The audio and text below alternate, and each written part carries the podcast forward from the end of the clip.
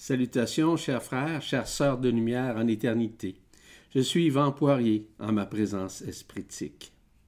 Cette semaine, en fait, la capsule euh, transitionnelle sera sur le doute. Donc, je vous souhaite euh, une bonne écoute.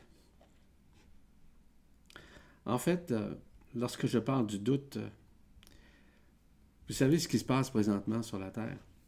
Vous savez que vis-à-vis de cette pandémie, c'est, euh, c'est grave et aussi illusoire à la fois, sans rentrer dans ces détails. Cependant, ce que nous avons à faire, oui, ce que nous avons à faire présentement vis-à-vis de cette pandémie illusionniste. Il y a la diffusion d'informations dans plusieurs médias qui se contredisent, comme vous savez. Et nous avons de la difficulté euh, à vérifier ou à croire ou à pas euh, regarder ou encore à discerner le vrai du faux, comme vous savez aussi. Ainsi, le danger, c'est rentrer dans le mental discursif et polarisé entre des forces qui s'opposent, c'est-à-dire le bien le mal, ou le vrai ou le faux. Donc, nous risquons à ce moment-là de rentrer dans une dissonance cognitive. Celle-ci grimpe dans les doutes, en continuelle, on pourrait dire, dualité. Ainsi, il y a un mélange d'informations qui se contredisent et qui mettent les consciences dans la peur, dans le doute, sans même réaliser qu'ils craignent un avenir non prometteur. Donc, il nous reste à observer dans ce qui se déroule, et dans cette observation, dans ce qui se déroule, c'est exactement comme un rêve, où tout le monde vit illusoirement dans une grande pièce de théâtre. Je vous invite à regarder ça comme ça.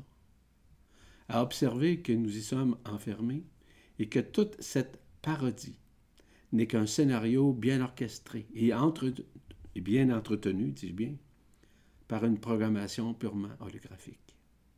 Il nous reste à lâcher prise, évidemment, à s'abandonner à l'intelligence de la lumière, qui se situe intérieurement et extérieurement en nous et avec nos frères et sœurs intergalactiques ainsi qu'interdimensionnel. Donc, c'est rester tranquille, qui est une façon d'être dans l'observation, sans tergiverser, sans analyser outre mesure, que ce scénario est purement de la science-fiction. Donc, à ce moment-là, nous évitons d'émotiviser ce qui se déroule devant la conscience. Toute cette situation n'a qu'un seul objectif, c'est faire en sorte d'augmenter le niveau vibratoire de la peur, de rentrer en doute envers l'extérieur parce qu'on ne reconnaît pas l'intérieur. Plus il y a de la peur, plus l'amour est mis de côté pour croire l'extérieur qui vient envahir la conscience, qui, comme vous savez, qui est endormie encore. Ainsi, il ne peut y avoir de résilience parce que les polarités des côtés positifs et négatifs, nous place dans un état de crainte et de dissonance cognitive. Il est donc le moment de lâcher prise, mais plutôt de choisir l'amour au lieu de la peur. Tout est une question de vous faire confiance, ce qui est fondamental d'ailleurs. En somme, c'est quoi le doute? Le doute, là, c'est une partie inconsciente et subconsciente de nous-mêmes, incapable de discerner le faux du vrai. Ici, je ne parle pas du doute que nous avons euh, ou nous nous trompons de route, par exemple, en voiture, lorsque nous nous véhiculons. Ou qu'est-ce que nous mangerons pour le dîner ce soir, ou d'une personne avec laquelle on ne vibre pas ou on ne raisonne pas. Mais pas du tout. Le doute est bien encastré dans le subconscient. Et il se pointe souvent parce qu'on se réfère au passé et au jugement que nous portons envers une situation existentielle. Ainsi, il se manifeste dans la conscience, dans des moments de vulnérabilité, d'émotion, de peur, de maladie, de fatigue et même de tergiversation. Il est littéralement enfermant à partir où on s'y réfère souvent inconsciemment. Parce que la méconnaissance et l'inconscience de la réalité invisible serait à l'origine de ce doute. En fait, qui doute? Mais c'est les personnes c'est l'ego, celle qui résiste. C'est la conscience ordinaire qui résiste. Ce sont les connaissances existentielles qui comparent et analysent en fonction du connu. Mais c'est aussi le manque de reconnaissance du scénario ou le plan de vie notre esprit a créé afin de vivre l'expérience du doute, mais dans la dualité. Alors, c'est la peur. La peur de se tromper, la peur d'essayer de prouver euh, quelque chose à quelqu'un et du retour qu'on peut en recevoir. On a la peur aussi de reconnaître la vérité qui est en nous, pensant que souvent c'est un mensonge ou une falsification ou une distorsion. Parce que ce manque d'amour qui nous met en doute faire autre chose ou vis-à-vis -vis qui que ce soit, fait partie de l'invisible, où on n'est pas capable de discerner ce qui est juste ou pas. En fait, c'est le mental qui cause le doute, par ignorance des forces invisibles, qui le force à penser et à réagir de la sorte en mettant en doute tout ce qu'il apprend ou tout ce qu'il essaie de discerner. On peut dire que le doute aussi, c'est une interrogation, évidemment, vis-à-vis d'une situation, vis-à-vis -vis des gens aussi. Il peut être le pressentiment, l'impression d'une réalité différente. Souvent, il s'oppose à la certitude, qui est une notion de ce qui est sûr et qui n'est pas discutable. Mais ça, on n'a pas de certitude lorsqu'on doute, évidemment. Il n'est certes pas une évidence factuelle, mais purement linéaire et temporelle. Il vient directement d'énergie et des lignes de temps qui s'interposent au sein de la conscience, qui est émis par la pensée alternative, voire cette pensée subjective. Mais pourquoi on doute? Parce qu'on a peur de l'inconnu. Cet inconnu nous habite et il fait partie de l'esprit au-delà de l'âme. L'inconnu, représente la vérité absolue que nous craignons, mais surtout que nous doutons de la spontanéité qui s'exerce au sein de la conscience. C'est le manque de reconnaissance vis-à-vis de notre propre scénario de vie que nous ne voulons pas voir, en fait, que nous ne voulons pas conscientiser. Ainsi la peur et l'insécurité dont nous faisons face à ce moment-là qui nous force à douter. Parce que souvent, on se base beaucoup plus sur des croyances et sur des connaissances aveugles, ou même sur des concepts. C'est là le problème. C'est là que se situe en partie le problème. Ou encore, on se base sur nos mauvaises expériences. On peut dire aussi l'incapacité à se reconnaître, à s'aimer en quelque sorte. Parce que ce manque de confiance en ses capacités, en ses qualités, au-delà de la vibration, mais bien en résonance avec le cœur, nous apporte nécessairement à avoir un meilleur discernement. Mais c'est parce que souvent, du fait qu'on ne se reconnaisse pas, on craint en nos propres opinions, nos propres points de vue, si vous voulez. On se base trop sur le passé pour évaluer le présent. Maintenant, est-il nécessaire de douter? Ben, en partie, oui. Quand on n'est vraiment pas convaincu, c'est une évidence, beaucoup plus facile à discerner. Quand la même situation négative se pointe à nouveau dans notre vie. Se méfier des menteurs, des séducteurs, des manipulateurs, hein, des gens qui distorsionnent la vérité. Définir notre degré euh, de tolérance face à quelque chose de nouveau qu'on nous offre. Vérifier nos sources avant d'accepter ou de signer ou de vous engager à quelque chose. Voyez-vous? C'est ça qui est important. Est-il nécessaire de douter? Parfois, oui, évidemment. Pourquoi et quand sommes-nous désillusionnés comme ça? Ben après s'être fait avoir, après s'être fait duper par quelque chose, par quelqu'un, par une situation, à ce moment-là, nous avons le bénéfice du doute. Les preuves scientifiques versus les preuves psychologiques. Ainsi, le temps est un facteur qui peut amener à un doute suite à un événement marquant, donc émotionnel. On parle des lois inappliquées, par exemple, la justice, l'arbitrage, etc., peuvent provoquer des doutes. Parce que le doute vis-à-vis de la politique et certains politiciens est souvent présent. On doute à l'égard d'une existence métaphysique, par exemple. On peut parler, parle des religions, des sectes, du spiritualisme et même de l'ésotérisme. On parle aussi d'autres phénomènes marginaux, ça peut être le phénomène extraterrestre, les ovnis, etc. Des rêves prémonitoires ou autres. Des visions étranges durant les méditations aux prières. De croire à des histoires invraisemblables ou à des légendes urbaines. Ou de se prendre pour un personnage important déjà passé dans le temps. Comment arrive-t-on à ne plus douter? Bah, dans un premier temps, c'est reconnaître l'histoire illusoire du scénario de vie que nous avons créé avec l'extension de l'esprit. C'est souvent la confiance et l'estime de soi. C'est cesser de douter de soi et se reconnaître. S'assurer de la sincérité et du sérieux dans nos relations avec autrui. C'est savoir écouter son cœur, avant sa tête ou son mental, mais surtout de ne point juger. Éviter de s'obstiner sur quoi que ce soit ou essayer de démontrer que nous avons raison, mais surtout de trancher immédiatement lorsque nous avons une dualité.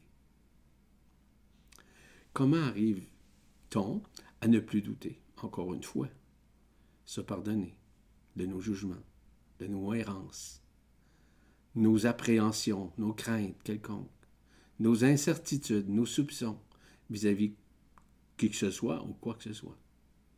C'est éviter de se culpabiliser, promouvoir la liberté et le respect envers les autres selon leur propre vérité ou leur propre scénario. Aimer et s'aimer sans condition de plus en plus. Croire fondamentalement qu'un concept ou une soi-disant vérité ne peuvent être cristallisés mais bien présent pour évoluer. Parce que dans le mot évoluer, il y a aussi son antithèse qui est involuer. C'est réaliser que la vie, la vie pardon, évolue, transcende, mais la vie intérieure me vibre, résonne et permet de prendre conscience que nous sommes un. Vous savez, lorsque je parle de la foi, pour moi, la foi, ce n'est pas une croyance comme telle. La foi, c'est croire profondément à notre destinée au-delà de notre destin humain qui représente notre scénario. La destinée, c'est le retour à l'éternité. C'est cesser de croire sur ce que d'autres pensent ou disent. Écouter la voix de l'intuition, c'est le plus, le plus bel exemple que je puisse vous donner présentement. Cette intuition est souvent transmise par le mental, oui, mais souvent transmise par l'Esprit qui vous parle. La reconnaissance que vous pouvez faire des erreurs tout en tentant de vous améliorer. C'est de vivre le plus souvent le moment présent en vous connectant en vous-même. C'est accepter de qui vous êtes. De ne jamais baisser les bras face aux épreuves. Ne jamais cacher vos sentiments profonds mais surtout d'être dans l'aide, c'est-à-dire d'être dans l'humilité, la simplicité de faire les choses, dans l'authenticité, dans la transparence. C'est en quelque part redevenir cet enfant. En éliminant le doute, qui est inutile d'ailleurs, je parle inutile dans le sens profond du terme, je ne parle pas dans le doute que vous vous trompez de chemin, comme je reviens un peu à ça c'est d'accueillir malgré tout ce scénario de vie que nous avons créé nous-mêmes, tout en ayant à la fois l'intuition du cœur vibral de pouvoir le raisonner. En somme, c'est quoi le scénario de vie? En résumé, c'est l'extension de l'esprit issu de l'absolu nous a autorisés à créer et à co-créer. Il s'agit du premier acte conscient créé pour se manifester dans la densité, ou sur des plans ou des dimensions. Le scénario consiste à créer, mais avec une conscience qui sera tout aussi éphémère que les hologrammes que nous avons créés. c'est créer l'illusion dans l'éphémère, où tôt ou tard, nous vivrons la désillusion de nos illusions manifestées dans cette densité, dans cette matière, avec la conscience tout aussi illusionniste que le reste. Chacun possède son propre scénario, évidemment, son propre plan de vie, si vous préférez, afin de vivre avec la loi d'action-réaction, qui est la loi de la dualité, et qui nous incite à nous mettre en dualité, en duel avec quiconque et vis-à-vis quoi que ce soit. C'est réellement un confinement exacerbé, difficile à vivre, parce qu'on est trop dans le doute de soi-même vis-à-vis soi-même et vis-à-vis les autres. Donc, la faiblesse psychologique représente le fait que dans ce scénario, la dualité fait partie des mœurs évolutifs et involutifs de la vie humaine, donc du destin humain. Le duel avec nos doutes, nos peurs, nos amis, nos ennemis, la société, les plans familiales ou professionnels, nous maintiennent dans une dualité incessante qui nous met en dissonance cognitive ou en tergiversation. Ainsi, nous avons la difficulté à trouver un terrain neutre qui va éliminer le doute. Le doute n'arrive pas à abdiquer afin de prendre une décision intelligente. Il se base plutôt sur les connaissances, sur les expériences, que sur l'écoute intérieure, qui nous dicte souvent la vérité bien cachée en son cœur. En d'autres termes, la conscience ordinaire, dans le doute, n'écoute et n'entend pas la petite voix de l'esprit, qui est en résonance, en vibration, où l'intuition du cœur est une arme excessivement puissante pour résilier. Lorsque nous essayons de trouver une réponse, parce que nous doutons, d'une situation ou d'une personne, c'est la tête, voire le mental, qui tente de trouver une piste de solution basée sur l'extérieur, avec une analyse, ou les pour et les contre. On oublie souvent la vérité intérieure qui nous dit et même qui nous dicte de se faire confiance. Et que souvent le fait de lâcher prise nous amène à des solutions plus rapides, voire plus plausibles. C'est ainsi que cette façon que la voix de l'esprit ou celle du cœur nous ramène à maintenir un équilibre psychologique et mental, afin de, ne pas trop analyser le doute avec la tête, mais de vous faire confiance avec le cœur. Or, à partir du moment où nous sommes dans la reconnaissance que ce scénario est une barrière psychique et psychologique, le point de vue sur sa vie et chez les autres change. Nous occupons plus facilement le fait de résilier au lieu d'essayer de combattre ce scénario.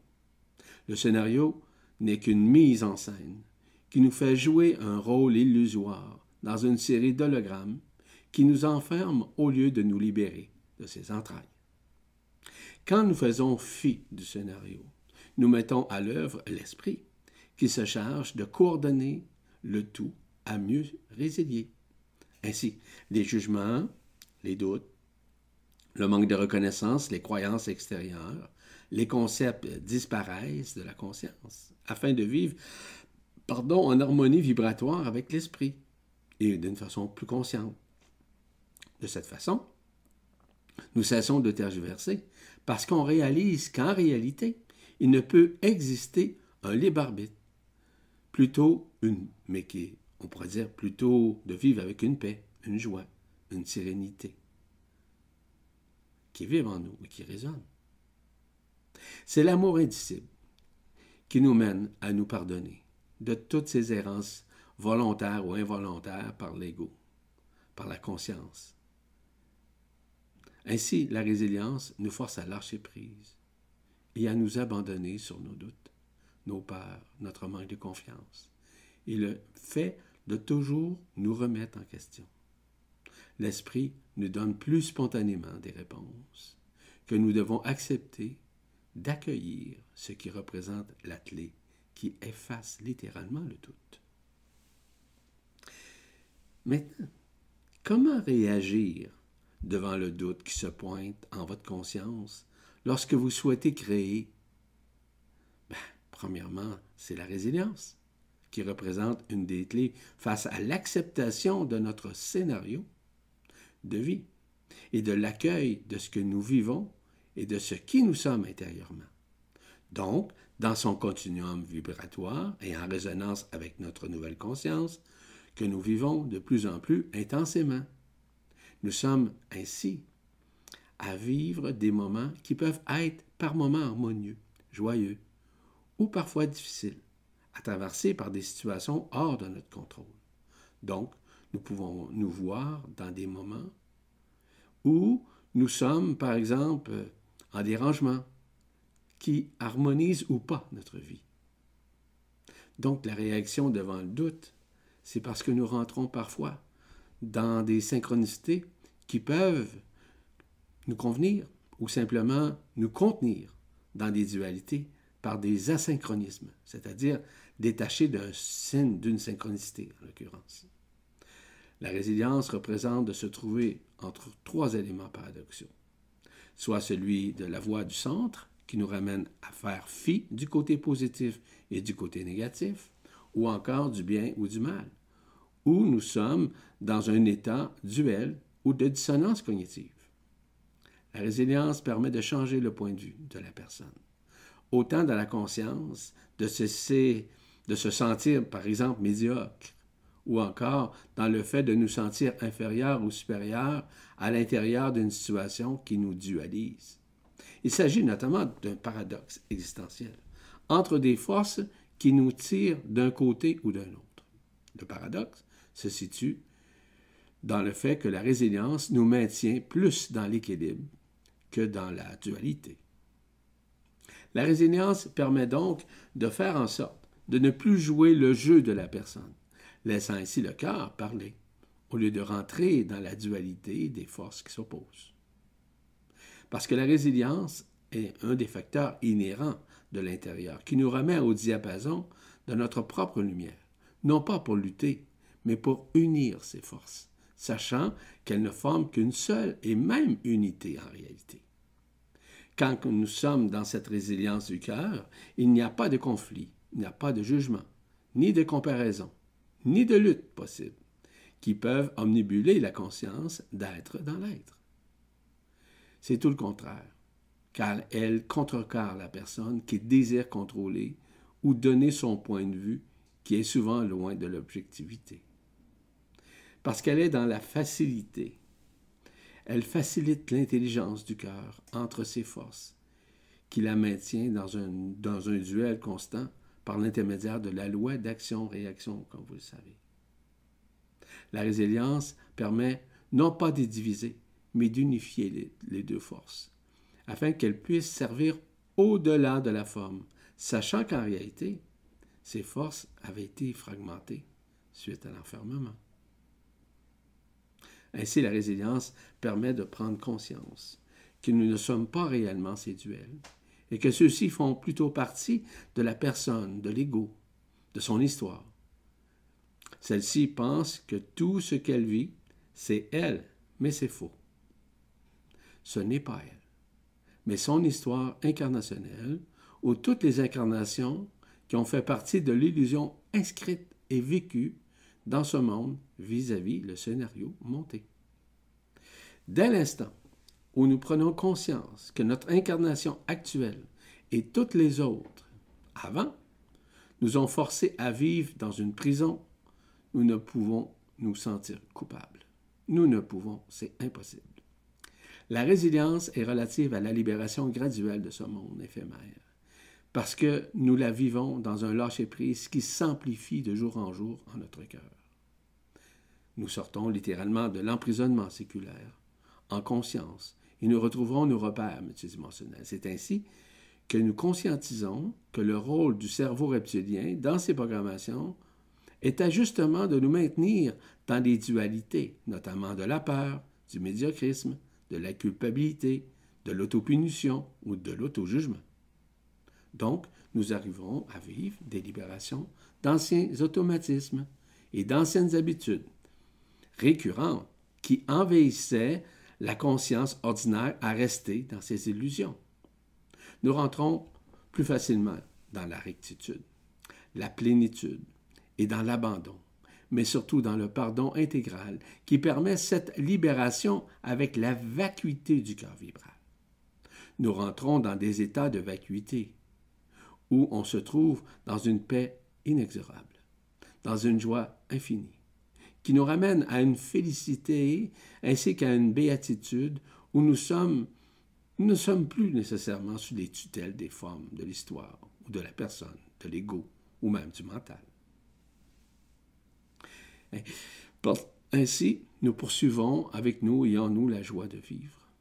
Celle-ci se poursuit parce que la résilience nous ramène toujours dans cette façon d'être et de vivre. Parce que la résilience nous, amène spontanément dans une vacuité et dans ce, ce lâcher-prise. Nous sommes ainsi libres d'être au lieu de faire, d'agir ou de réagir, parce que c'est la lumière authentique qui joue son rôle d'unification, de libération, durant notre résurrection.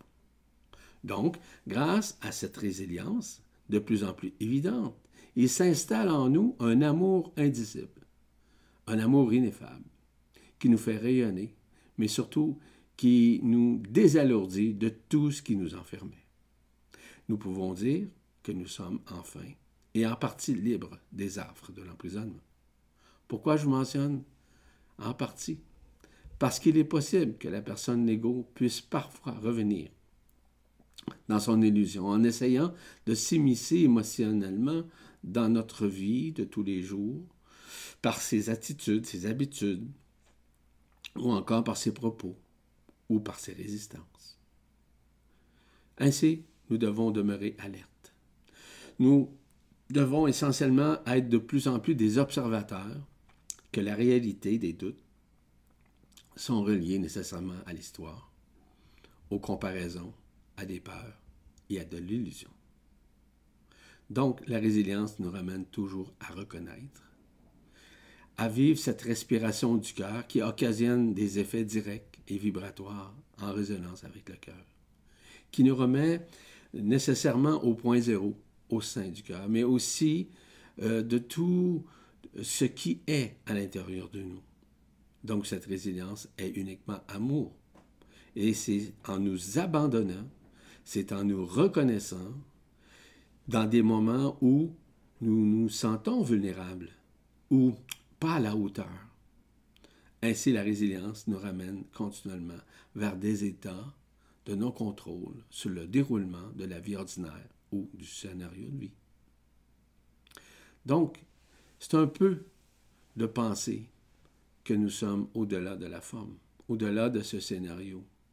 Ce scénario est en train de mourir, comme la personne et l'ego. Nous sommes en train de disparaître. Nous sommes maintenant à rentrer en réalité avec la divinité en soi.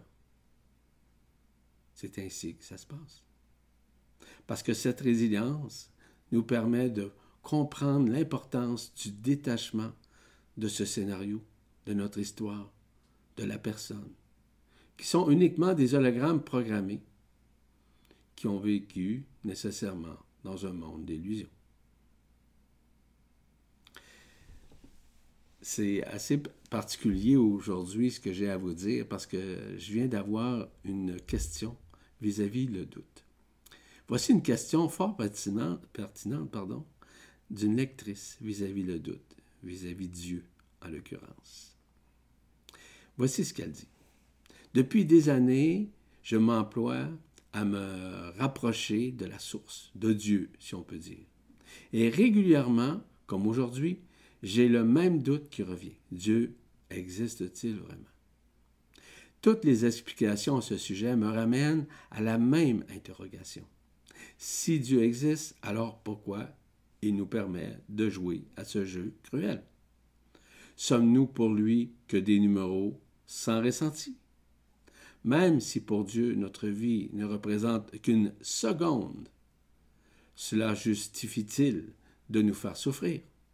Ou est sa bonté légendaire? Et encore, où est sa, miséricorde? Voici ce que je, peux lui répondre spontanément. Vous savez, Dieu n'est pas le créateur comme cela a été promulgué et écrit dans les livres comme la Bible, la Torah, le Coran, les doctrines secrètes, etc. Et surtout par ses organisateurs et créateurs des religions, des sectes et même de l'ésotérisme. Que vous l'appeliez Dieu, Abba ou le Père céleste, le ciel ou le monde des cieux, est totalement neutre, totalement neutre. Il a plutôt laissé une extension de lui que nous appelons l'Esprit Saint. Faire et créer. Celui-ci a créé cette création et le tout dans cette création a créé nécessairement le scénario de vie dans lequel, donc qui représente ce que moi j'appelle le destin humain, mais à partir d'une partie de la destinée cosmique ou la destinée éternelle, si vous voulez. En réalité, l'humain s'est battu par des forces qui sont exactement les mêmes dans la densité. Ce sont deux pôles qui sont les mêmes en énergie, malgré qu'ils sont polarisés. Donc, Dieu n'a jamais créé quoi que ce soit, puisqu'il est neutre. Oui, mais surtout unité. Nous avons été enfermés pour lutter justement contre ces deux belligérants, pour vivre dans l'illusion de la forme, tout comme la conscience, qui sont aussi polarisés. Toutes dualités font partie de l'illusion dans la forme et dans l'histoire, avec la personne, avec le scénario. Tout est là pour se battre, faire des guerres, des conflits mondiaux, du contrôle et le fait de s'approprier quoi que ce soit ou qui que ce soit. C'est la lutte continuelle qui s'oppose à la lumière authentique qui n'est pas divisée, mais bien unifiée. Donc l'esprit lors de son extension, a créé tout ce qui existe dans la matière afin de l'expérimenter.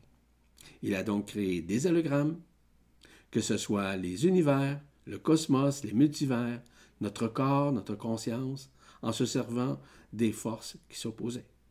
Donc, nous étions aussi polarisés que ces forces qui avaient permis de créer. Comme nous nous sommes créés, nous avons créé aussi un scénario qui est et fut un rêve individuel et collectif, dans une grande pièce de théâtre. Oui, parce que nous sommes dans une pièce de théâtre, croyez-le ou non. Ce scénario nous forçait à vivre et survivre d'incarnation en incarnation. Ainsi, nous sommes présentement à nous sortir de ce personnage et de ce scénario illusoire. Nous avons été enfermés pendant plus de 320 000 années, à souffrir, à nous battre, pour démontrer que nous voulions avoir raison. Ce scénario était la manifestation de nos personnages incarnationnels et même réincarnationnels qui devaient lutter contre tous, mais aussi contre la survie, les guerres, les maladies, les peurs, les œuvres sataniques, etc. En fait, c'est pour ces raisons que nous vivons des faits de la violence, la peur, à la distorsion la prédation et du contrôle incrustés dans l'ADN ordinaire de la race humaine. C'est littéralement une programmation avec laquelle nous sommes soumis. Nous rentrons de plus en plus en relation avec la matrice christique, éliminant ainsi la matrice astrale, ou binaire si vous préférez, qui avait la main mise sur la conscience de l'humanité et de sa programmation. Tout ça sous la juridiction de l'intelligence de la lumière et non de la lumière qui avait été inversée par des forces occultes. C'est dorénavant le cœur qui doit vibrer et résonner entre nous, ce qui élimine la conscience à croire que son scénario représente la vérité de ce qui est totalement, ce qui est totalement faux évidemment et rempli de mensonges. Donc, toutes ces souffrances, ces duels, ces guerres, ces maladies ont été programmées par l'esprit, qui a erré dans la matière par essai et erreur. Dieu, autre nom que vous voulez, ne s'est jamais mêlé de la création holographique qui maintient notre être, notre scénario dans l'illusion. Nous avons littéralement oublié que nous étions éternels. Il nous reste maintenant à pardonner. Toute cette manipulation, cela ferait partie évidemment d'une autre capsule transitionnelle sur le pardon intégral que je vais faire prochainement. Ainsi donc, je vous invite aller sur la presse galactique où j'annonce un nouveau séminaire intitulé Rentrer chez soi, c'est-à-dire de comprendre que nous quittons ce monde pour retourner en éternité. On y retrouve les mécanismes de l'Esprit Saint et du retour en absolu, d'explication du scénario de vie, évidemment. Vous pouvez accéder à toutes ces capsules transitionnelles sur la presse galactique, soit en allant sur le moteur de recherche ou sur Vibra TV, où toutes ces capsules sont ajoutées dès leur parution. La prochaine capsule transitionnelle, ça va être axé sur la dualité. Ainsi, je vous remercie pour votre écoute. Je suis Yvan Poirier en ma présence espritique. Au plaisir de vous retrouver.